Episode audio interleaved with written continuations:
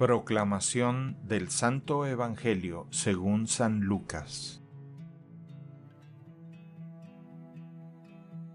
En aquel tiempo, mucha gente se había reunido alrededor de Jesús y al ir pasando por los pueblos, otros más se le unían. Entonces les dijo esta parábola. Salió un sembrador a sembrar su semilla. Al ir sembrando, unos granos cayeron en el camino la gente los pisó y los pájaros se los comieron. Otros cayeron en terreno pedregoso y al brotar se secaron por falta de humedad. Otros cayeron entre espinos y al crecer estos los ahogaron. Los demás cayeron en tierra buena, crecieron y produjeron el ciento por uno. Dicho esto, exclamó, El que tenga oídos para oír, que oiga. Entonces le preguntaron los discípulos, ¿qué significa esta parábola?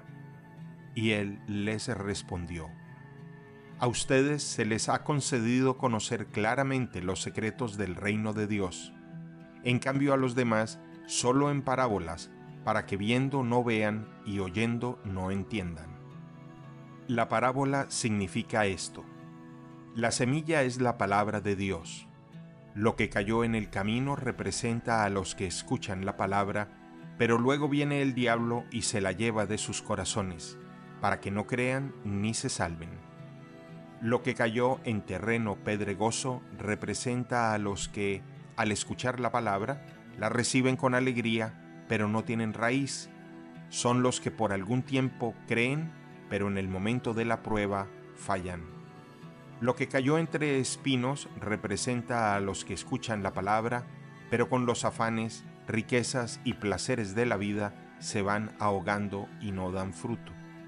Lo que cayó en tierra buena representa a los que escuchan la palabra, la conservan en su corazón bueno y bien dispuesto y dan fruto por su constancia. Palabra del Señor. El Evangelio del Día es producido por Tabela, la app católica número uno para parroquias y grupos. Para escuchar este episodio y mucho más contenido devocional católico, descarga la aplicación Tabela, disponible gratis en el Google Play Store o la Apple App Store.